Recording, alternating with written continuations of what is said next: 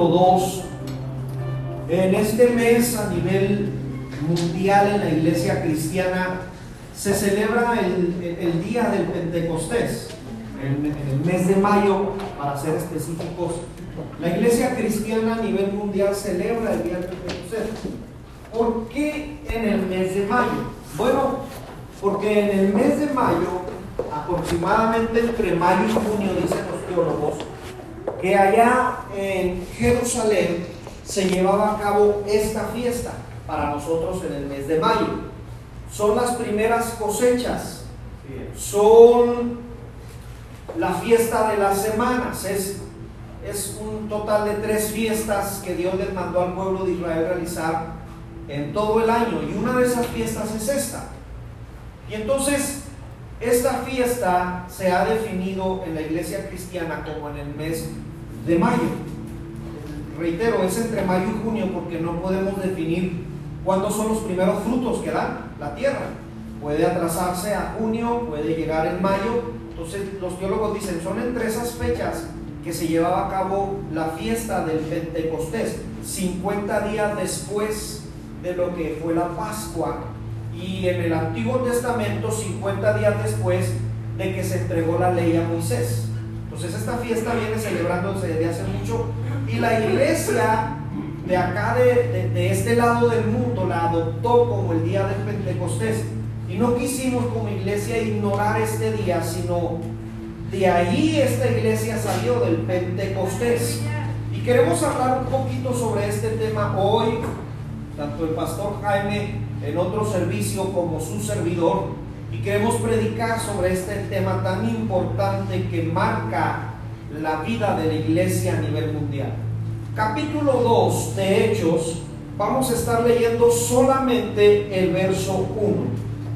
Capítulo 2 del libro de Hechos, vamos a estar dando lectura solamente al verso 1 y cuando usted ya lo tenga, por favor me indica con un fuerte amén. Vamos a leerlo todos juntos. Nombre del Padre, del Hijo del Espíritu Santo. Dice, cuando llegó el día de Pentecostés, estaban todos Otra vez, cuando llegó el día de Pentecostés, estaban todos unánimes juntos. Amén. Tome su lugar, por favor, en esta mañana. Vamos a ver un poquito sobre las diferentes perspectivas del ojo humano ante esta celebración, ante este pasaje de la. Vamos, vamos a ver las diferentes perspectivas. ¿Por qué le digo esto? Porque no sé si se han fijado que hoy en día opinamos y mucha gente dice tener la razón por su opinión que está dando. Por ejemplo, hoy en día las redes sociales es una de opiniones a más no poder.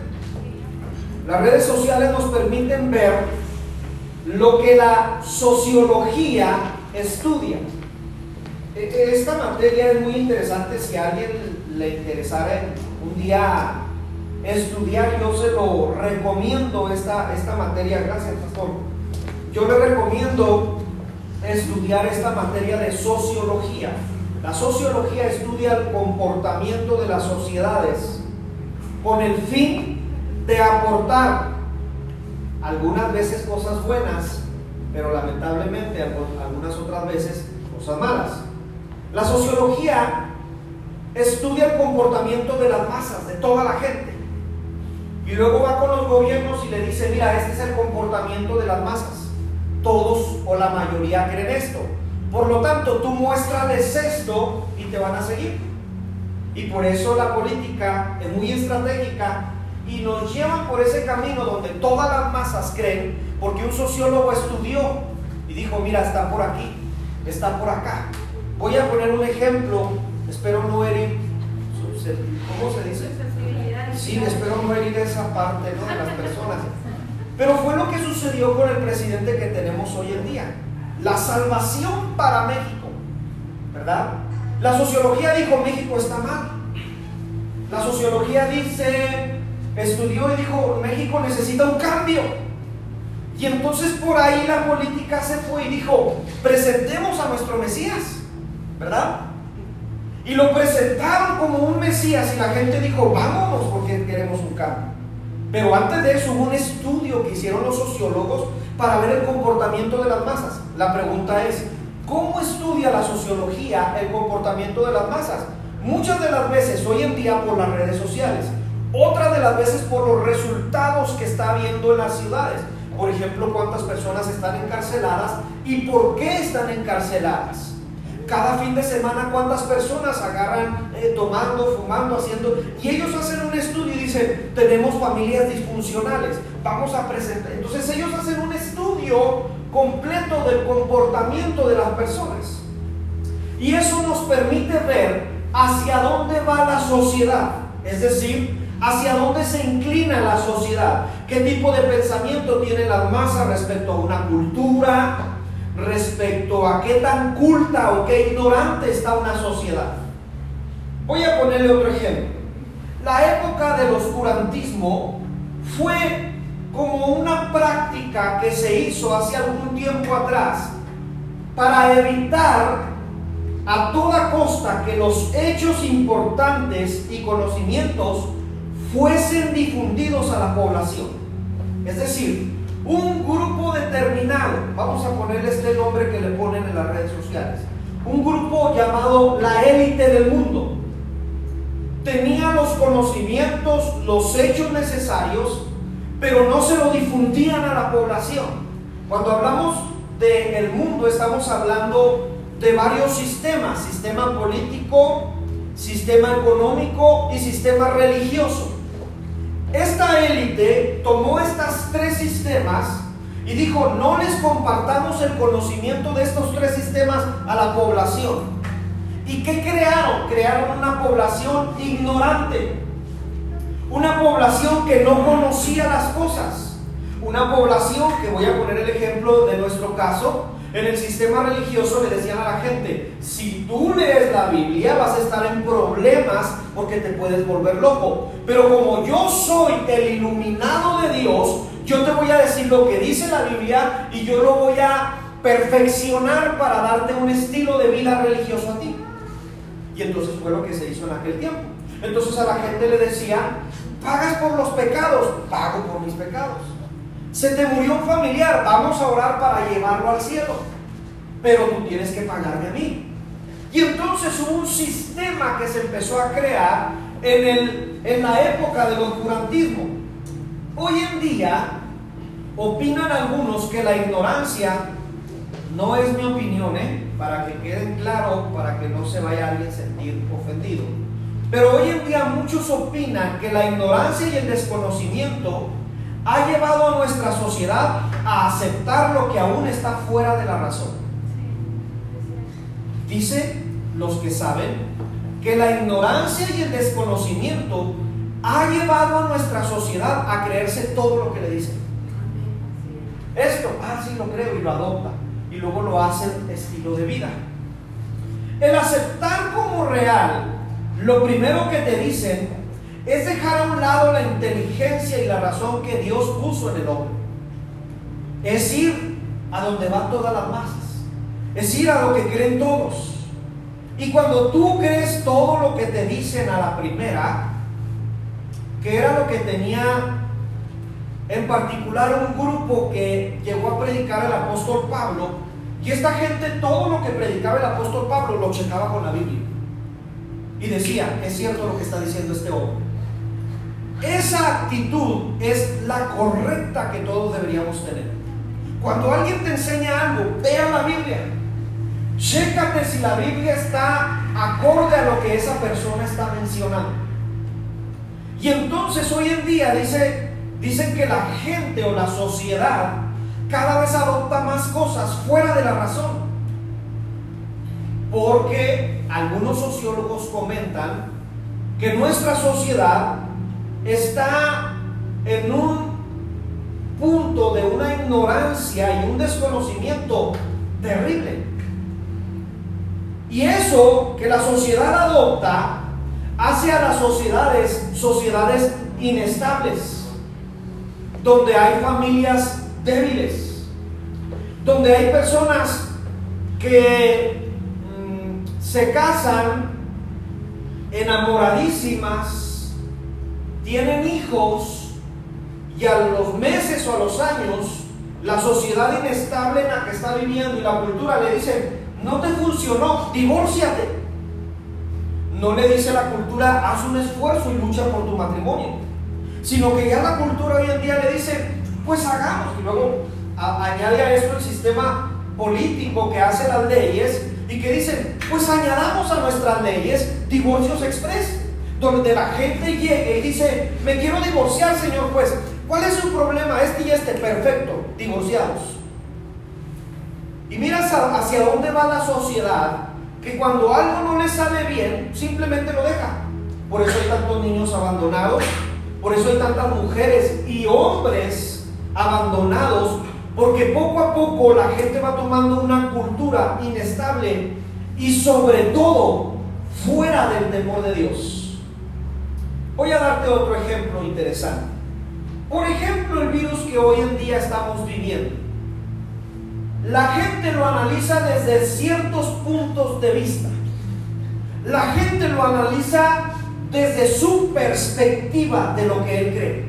Por ejemplo, están los que ven este virus como el peor virus que les ha arrebatado a sus familiares.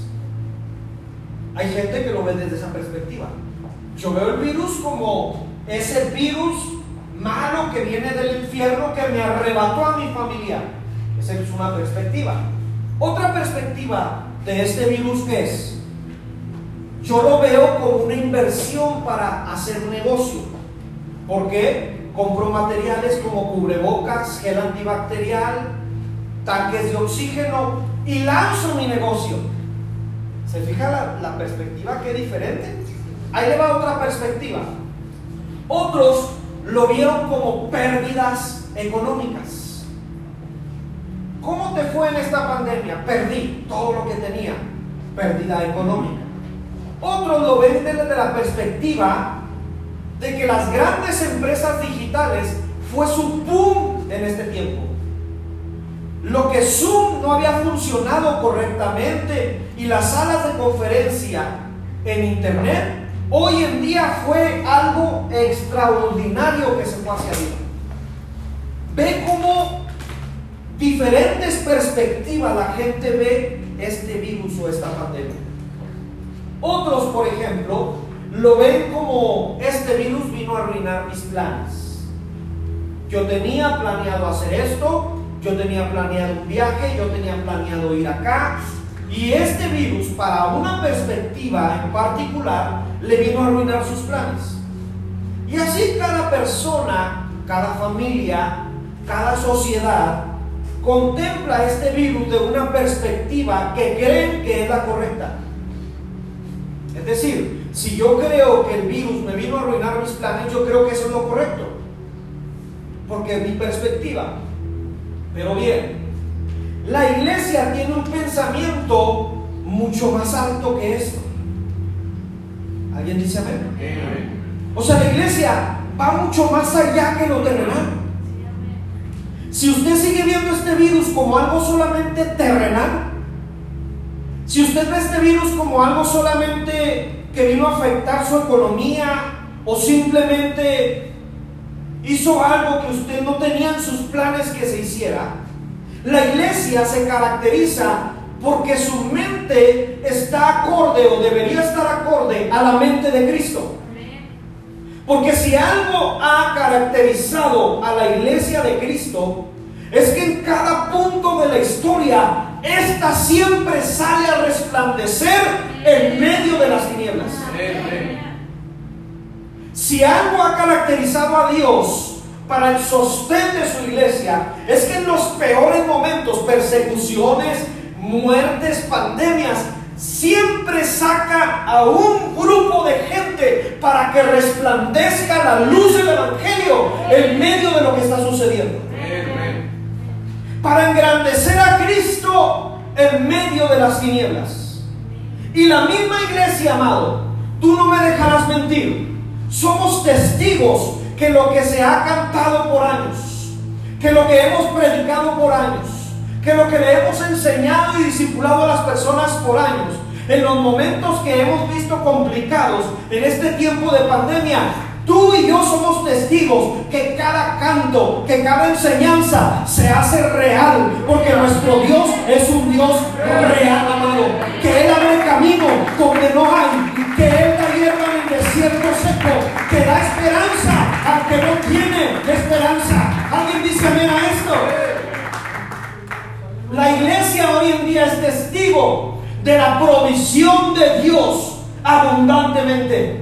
La iglesia es testigo de todo lo que Dios sostuvo a su iglesia poderosamente en este tiempo.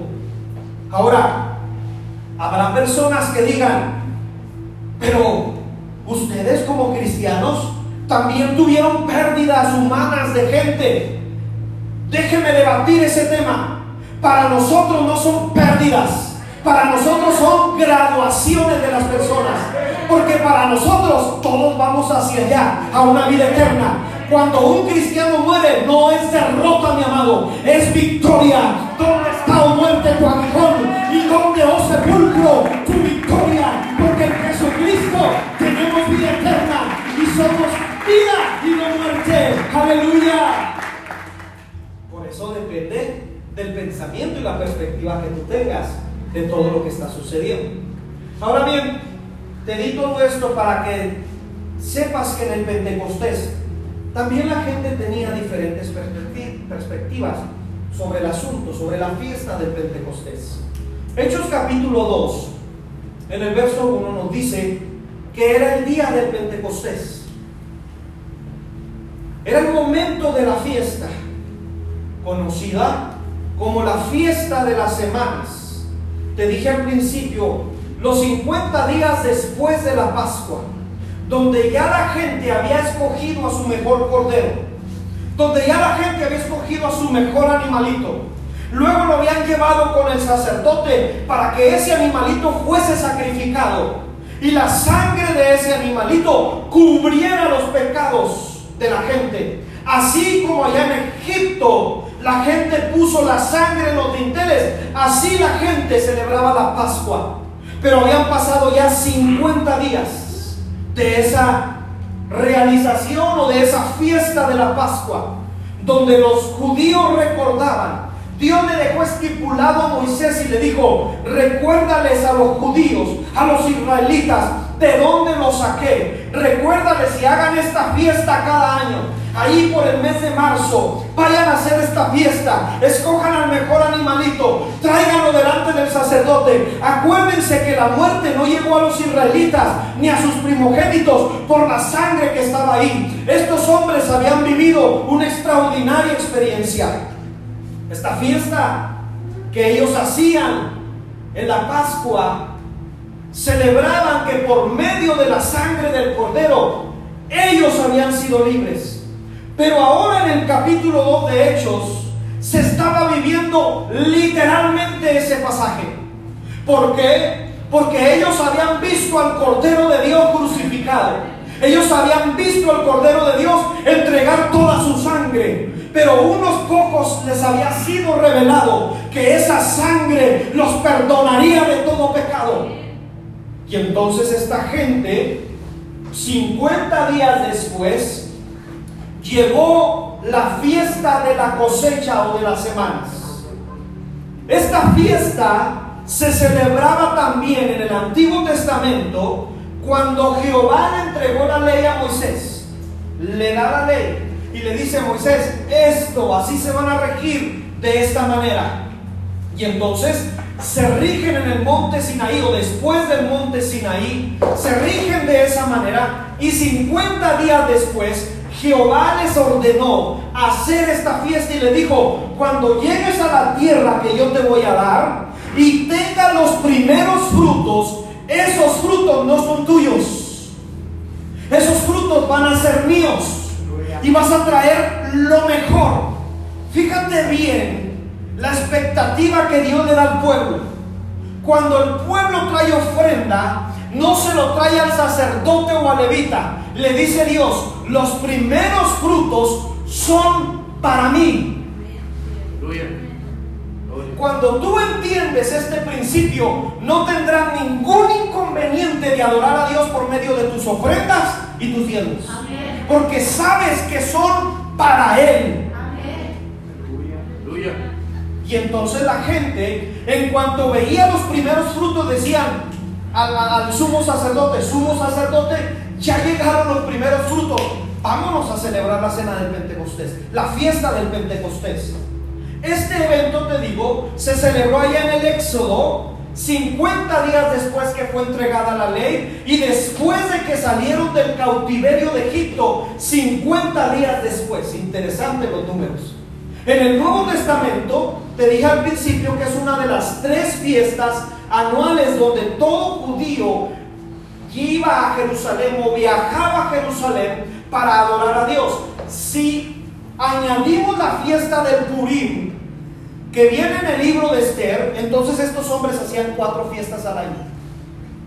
Pero a las tres fiestas que estaban de alguna manera o se sentían obligados ir a Jerusalén, era una de estas fiestas, el Pentecostés. Tenía que viajar la gente, tenía que prepararse para llevar sus primeros frutos y entregarlos ahí en Jerusalén. A darnos primero los primeros frutos. ¿Por qué hacen esto, amado? ¿Por qué hacían esto? Te lo acabo de mencionar. Porque han entendido que de Dios dependen sus cosechas. Si lo dije bien? De Dios dependen sus cosechas. En otras palabras, tú no dependes de la maquila donde estás, depende de Dios. Tú no dependes del súper o del restaurante o del lugar donde estás. Tú y yo dependemos completamente de Dios. Ahora vamos a revisar las diferentes perspectivas que había sobre esta fiesta. Vamos a revisar al Israel terrenal. Di conmigo fuerte Israel terrenal. Vamos a ver el pensamiento del Israel terrenal sobre la fiesta del Pentecostés. Para el Israel terrenal, el ofrecer o esta fiesta del Pentecostés significaba ofrecer sus primeros frutos que cosecharon. Y era para ir a Jerusalén y decirle, Dios, aquí están mis primeros frutos para que bendigas todo mi año todo lo que se va a dar en este año en mi tierra, yo te ruego que lo bendigas. Por eso te traigo los primeros frutos. ¿Es malo? No, no es malo de ninguna manera. Al contrario, es algo bueno. Porque ellos han entendido de dónde proviene su bendición. Y ellos deseaban que Dios les prosperara abundantemente. ¿Es malo? De ninguna manera, amado. ¿Quién aquí no desea que Dios le bendiga abundantemente? Yo creo que todos deseamos que Dios bendiga nuestras cosechas abundantemente. Yo creo que todos aquí deseamos que Dios nos bendiga más abundantemente de lo que hemos pedido. ¿Alguien dice amén a esto? Es algo normal. Porque hemos entendido que tú y yo somos administradores de los bienes de Dios. Fíjate bien lo que dije, no soy dueño, soy administrador de los bienes que Dios me ha encomendado y que nuestras cosechas anuales traigan mucho fruto. Es decir, que cuando te paguen tu semana, te rinda, que Dios bendiga todo lo que te dé. Se cumple lo que dice Deuteronomio. Estas bendiciones seguirán a los que creen. Esta gente del Israel terrenal era lo que buscaba, que Dios le bendijera abundantemente. Es el Israel terrenal el cual representa a la iglesia también, que de pronto encontramos que es también terrenal. Misma que ha comprendido que Jehová es la tierra, o de Jehová es la tierra y su plenitud. ¿Cuántos saben que de Jehová es la tierra y su plenitud? Este Israel terrenal entendía que tenía que dejar parte de su fruto para que las viudas y los pobres fueran a tomar de eso. Dios les dijo, no te olvides de, los, de las viudas y de los pobres y de los huérfanos. Cuando recojas tu fruto, deja ahí algo para ellos. Esto nos enseña a ti y a mí un principio. Cuando yo reciba mi semana, echa un cambio en tu carro. Y cuando alguien se acerque, dile, Dios te bendiga. Hay gente que te dice, no le des por esto, no le des por aquello. Si no le quieres dar dinero, date el tiempo de bajarte de tu auto y decirle, voy a comprarte un lonche o traigo esto guardado aquí. Te lo traje específicamente a ti que me está limpiando mi parabrisas, a ti que tienes unas pelotas enfrente ahí para ganar algún dinero. Esto lo guardé porque Dios me bendijo esta semana practícalo, vívelo.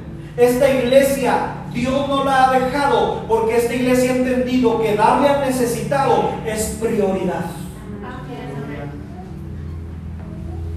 Es la iglesia terrenal o el Israel terrenal que tratan de seguir a consideración la ley de Jehová, porque conoce la ley de Jehová. Son aquellos, aquí vamos a entrar un poquito ya más rústicos en el tema. Son aquellos que cuelgan en sus frentes la filacteria o el tefilín. Es decir, hay un grupo de judíos ortodoxos que aquí en sus frentes se cuelgan la ley de Jehová literalmente. Y tú de repente en las noticias ves a judíos que traen como una diadema y algo colgado aquí. Bueno, para ellos se está cumpliendo lo que dice Deuteronomio. Y le repetirás y colgarás esta ley y pondrás la ley en tu frente. Y ellos lo hicieron literal. Hay iglesia terrenal que lo hace también literal. Es decir, trae cantos cristianos, trae playeras que dicen soy hijo de Dios. Y son personas que le gritan al mundo cuántas veces ayunan a la semana. ¿Recuerdas a un grupo de gente en el tiempo de Jesús que decían, nosotros ayunamos dos veces a la semana? Y ellos cada vez que ayunaban se paraban en los postes, en los lugares visibles, para que la gente los viera con su cara demacrada. Recuerda que el ayuno judío era desde la mañana hasta las seis de la tarde. Y entonces estos hombres con sus caras demacradas se paraban en los lugares donde la gente los viera y dijeran, wow, el siervo de Dios está ayunando. Es el Israel terrenal que busca ir a una fiesta para que Dios lo bendiga. ¿Está mal? No, no está mal. Pero busca su beneficio. Ojo con esto. Es una iglesia terrenal que busca su beneficio. Dios, yo voy los domingos no para adorarte, sino para que me bendigas. Fíjate el pensamiento. Dios, yo te doy de mi ofrenda porque yo sé que cuando yo doy tú me das doble. Así que hasta mañana lunes tiene Dios para darme doble. Fíjate el pensamiento de muchos. De la, del Israel terrenal. Y entonces un grupo de israelitas iban a esta fiesta del Pentecostés esperando que solamente ver las bendiciones terrenales. Di conmigo fuerte bendiciones terrenales. Quiero recordarte un pasaje de la escritura. No hagan tesoros en la tierra. Haz tesoros en el cielo. Y hay gente que dice aquí, entonces está mal que yo ahorre. No, al contrario. Dios quiere bendecirte abundantemente, pero donde está tu corazón, ahí va a estar tu tesoro. Si tu corazón está en la cuenta de banco, en cualquier momento el banco dice, estamos quebrados, y ya se te fue tu corazón. Sí, sí me estás entendiendo, ¿verdad? Tienes que, tienes que ver esta parte, esta perspectiva. Vamos a ver al Israel crítico, ¿te parece? Ya vimos al Israel terrenal. Vamos a ver al Israel crítico. ¿A cuánto le gusta, le gusta criticar? Dígame amén. Gracias. ¿A cuánto le gusta criticar? Hechos 2.13. Estaban recibiendo esta gente el Espíritu Santo. Y dice la escritura que unos burlándose decían, estos están llenos de mozo. Está el Israel terrenal que viene con sus frutos al día del Pentecostés para que Dios le bendiga terrenalmente. Luego está el Israel crítico, El que dice, ¿qué es eso? ¿Por qué hablan en lenguas? ¿Por qué saltan? ¿Por qué lloran? Están llenos de mosto. Nos encontramos al Israel crítico, permíteme añadir, o a la iglesia crítica. Son aquellos que se mofan del mover de Dios. Son aquellos que en su mente no creen que el borracho de la colonia puede cambiar. Ahí vienen nomás otra vez a pedir a la iglesia y se olvidan que ellos también eran borrachos y Dios los cambió. Son los críticos. Ahí en todo lugar vemos en Puerta de Sion. En todos lados hay. Son aquellos que dicen, mm, ahí viene la señora, ¿te acuerdas? Nomás viene a sacar provecho. Le voy a decir al pastor que nomás viene a sacar provecho. Los que nomás están viendo, criticando. Mm, ¿Por qué arreglaron afuera? ¿Por qué no hicimos esto? Criticando. O sea, ni dan, ni dejan, ni ponen, ni quitan. Pero nomás están criticando. Los conocen, no me digas a mí. Esta gente, sus ocupaciones, su rutina y la vida tan transitada que viven no les permite oír la voz del Espíritu Santo. Están tan ocupados que no les permiten saber que lo que se está moviendo en el aposento alto es la misma persona del Espíritu Santo. Porque su crítica les está diciendo, está mal, este está mal, también aquel está mal, el pastor está mal, las predicaciones, la alabanza, esto, el otro, y siempre están criticando. Es el Israel crítico que dice a Moisés, ¿para qué nos sacaste de Egipto? ¿Para morir aquí en el desierto? Pues entonces nos hubieras dejado allá, Moisés. Número capítulo 21, verso 5. Es donde le reclaman a Moisés. Es el Israel o la iglesia crítica que vuelven con malas noticias después de espiar la tierra prometida. ¿Qué noticias me traen? No, pastor, pues imagínese, está difícil la cosa. Nos ven como langostas. O sea, esta situación está difícil. O sea, no vamos a poder. No mande a nadie, no se va a poder hacer nada. Olvídese. Nos ven como langostas. Es el Israel crítico o la iglesia crítica que dice, estoy hastiado del maná. ¿Recuerdas a Israel cuando se hastió del maná? Y dijeron, estoy hastiado de este pan liviano que cae toda la mañana. Ya estoy cansado. Número 21.5. Es la gente que dice, no habrá otro pastor que predique mejor que este que tenemos. O sea, no me gusta como predica. No me gusta como tocan los muchachos. ¿Por qué no hay otro tipo de.? ¿Por qué no regresamos a los himnos de atrás? ¿Por qué muchachos se prenden en tocar cantos nuevos y no se acuerdan de los antiguos? Y es la gente que siempre, si cantas antiguo, porque cantas antiguo. Y si cantas nuevo, porque canta nuevo. Si porque el músico trae tenis o porque trae zapatos. Si porque el ujier anda despeinado o se puso gel. Es la gente que para todo en cuanto te sientas con ellos te dicen, ¿y no te fijaste en el hermano? No te juntes con esa gente. Nomás están criticando. Es el Israel crítico que nada le parece. Y luego te dice, ¿no has visto los videos del apóstol tal?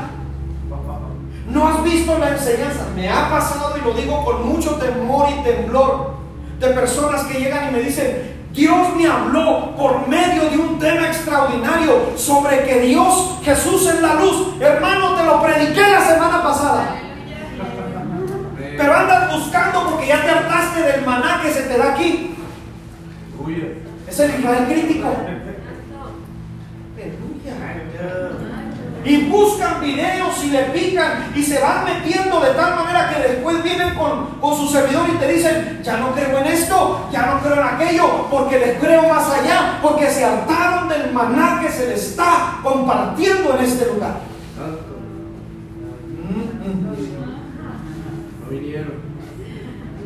Te tengo que hablar las diferentes perspectivas del Pentecostés. Es el Pentecostés. Vamos a ver los que sí me interesan a mí. El Israel espiritual. Di conmigo fuerte Israel espiritual. Y de repente vino del cielo un estruendo como de un viento recio que soplaba, el cual llenó toda la casa donde estaban sentados y se les aparecieron lenguas repartidas como de fuego, asentándose sobre cada uno de ellos y fueron todos los que estaban en esa casa llenos del Espíritu Santo y comenzaron a hablar en otras lenguas según el Espíritu les daba que hablasen. Alguien apláudale a nuestro Dios.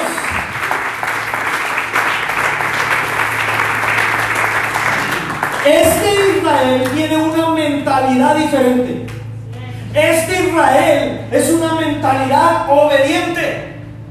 Este Israel está marcado su vida por un Mesías que llegó a la tierra.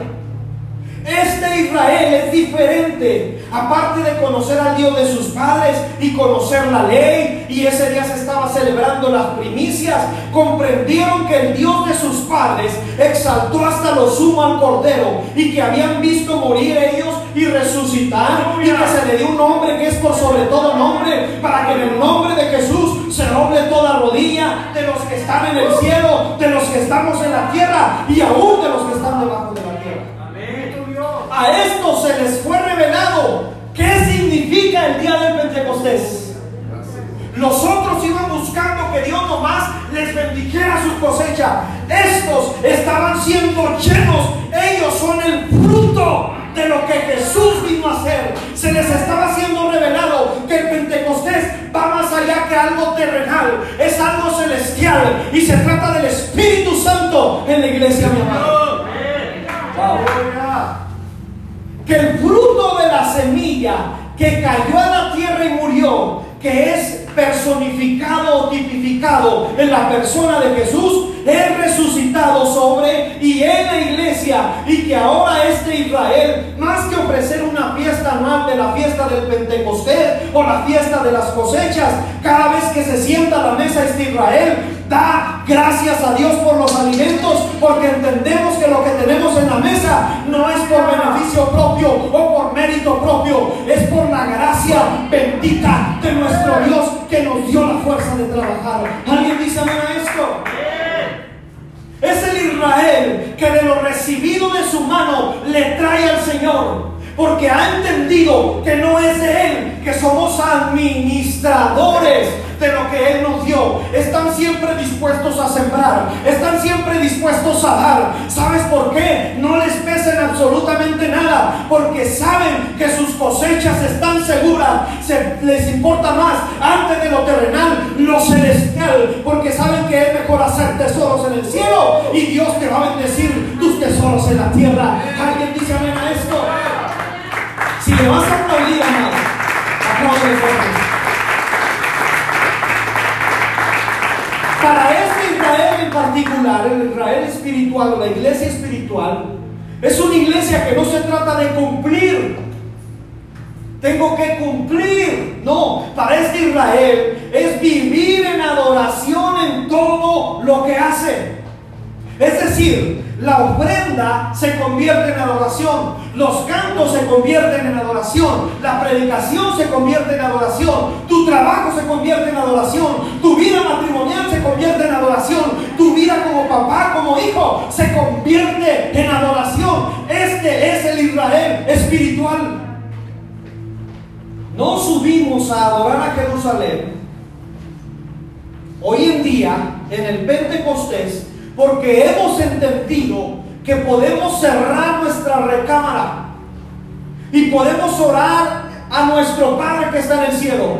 Y nuestro Padre que está en el cielo llega con la Trinidad a nuestro cuarto, a mi recámara, donde están tirados los calcetines y mi boxer. Sí, ahí llega la Trinidad. Tienes acceso al Padre, tienes comunión con el Hijo y tienes unción con el mismo Espíritu Santo. Aleluya.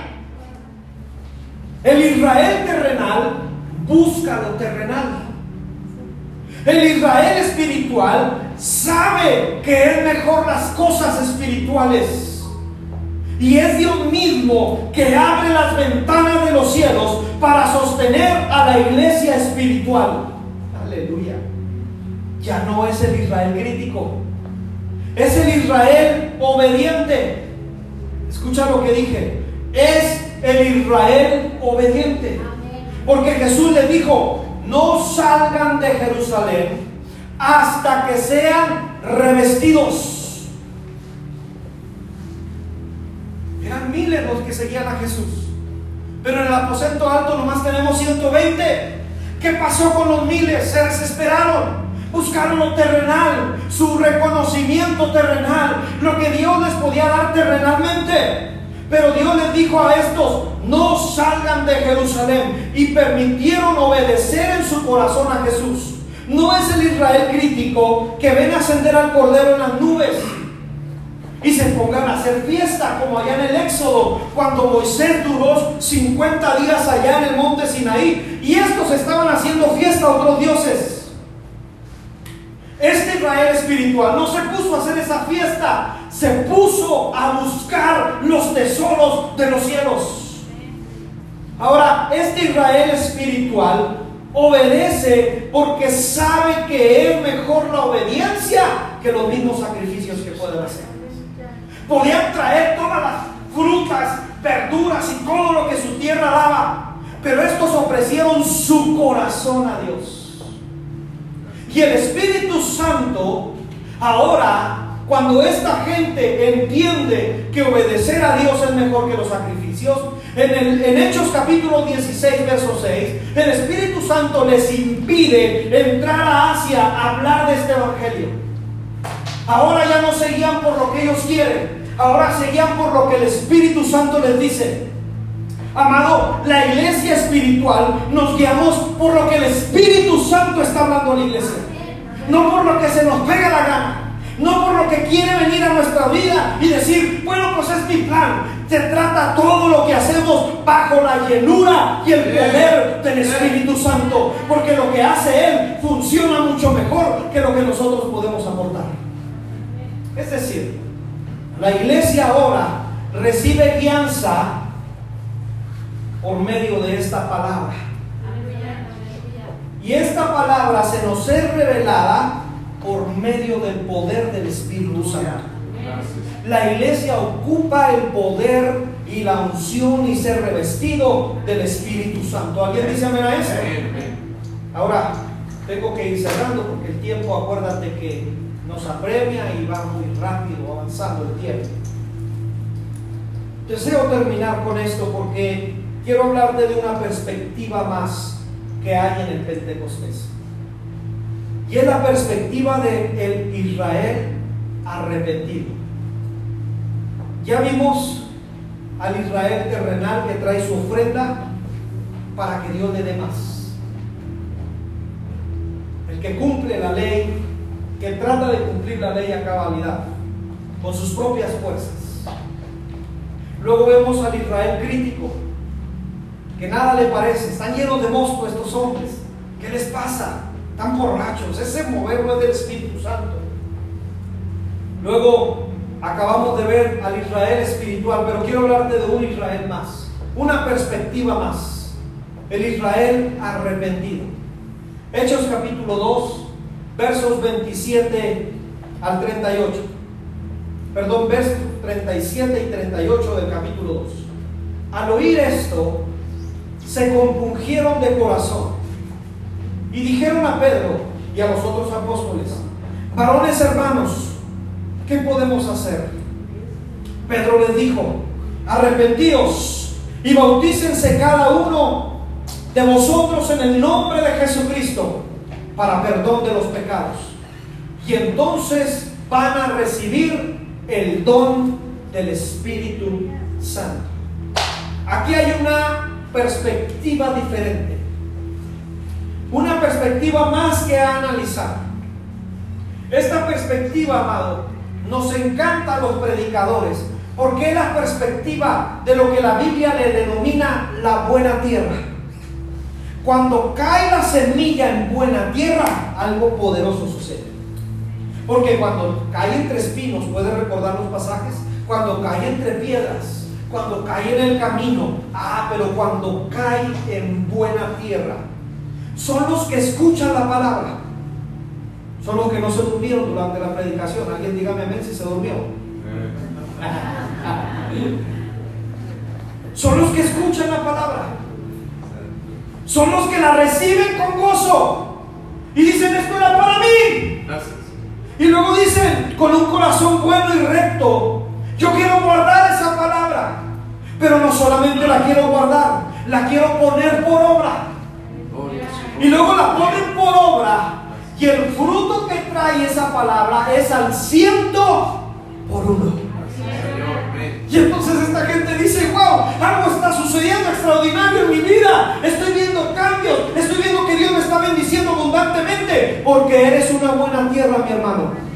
Y porque toda palabra la tomas para ti. No dices para el vecino, para el hermano que no vino, qué casualidad porque no vino mi esposa o porque no estuvo mi esposo en esta predicación. Era para ti.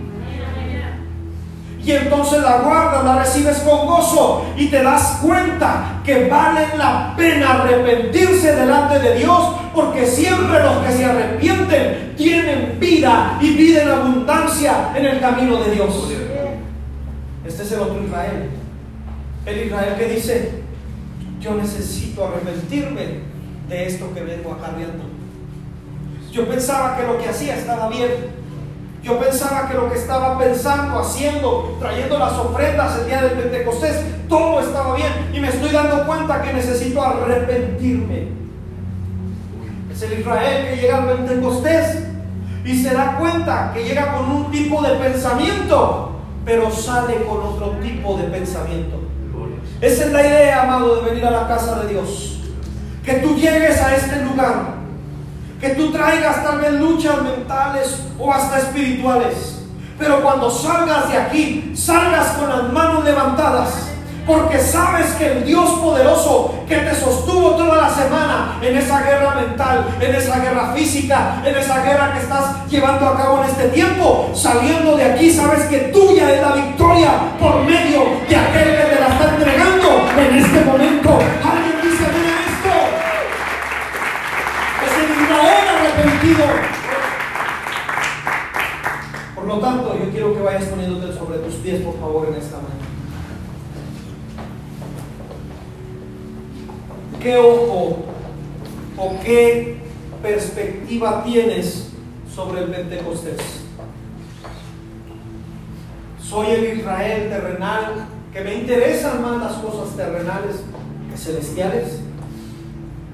Soy el Israel crítico, que no me parece nada de lo que se hace. Soy el Israel espiritual, que entiende que este corazón es el fruto que ofrezco el día del Pentecostés a Dios para que Él lo tome y haga de mí algo nuevo. Todas las cosas viejas ya pasaron. Y aquí todas son hechas nuevas. O soy el Israel arrepentido. Señor, aquí vengo en esta mañana. Me arrepiento de todo lo que estoy haciendo. Yo quiero que cierres un momento tus ojos, por favor. Cierra un momento tus ojos. ¿Desde qué perspectiva observas el capítulo 2 del libro de los Hechos? ¿Desde qué perspectiva estás observando y estás viviendo el cristianismo? Yo te invito en esta mañana a vivirlo desde la perspectiva de arrepentimiento, desde la perspectiva de un ambiente espiritual a favor tuyo. Sabes, las bendiciones espirituales son mucho mejores. Las bendiciones espirituales traerán las bendiciones físicas que están buscando. No es al revés. No es que yo busque primero lo terrenal. La palabra es clara y me dice, busca primero el reino. Busca primero lo que Dios tiene.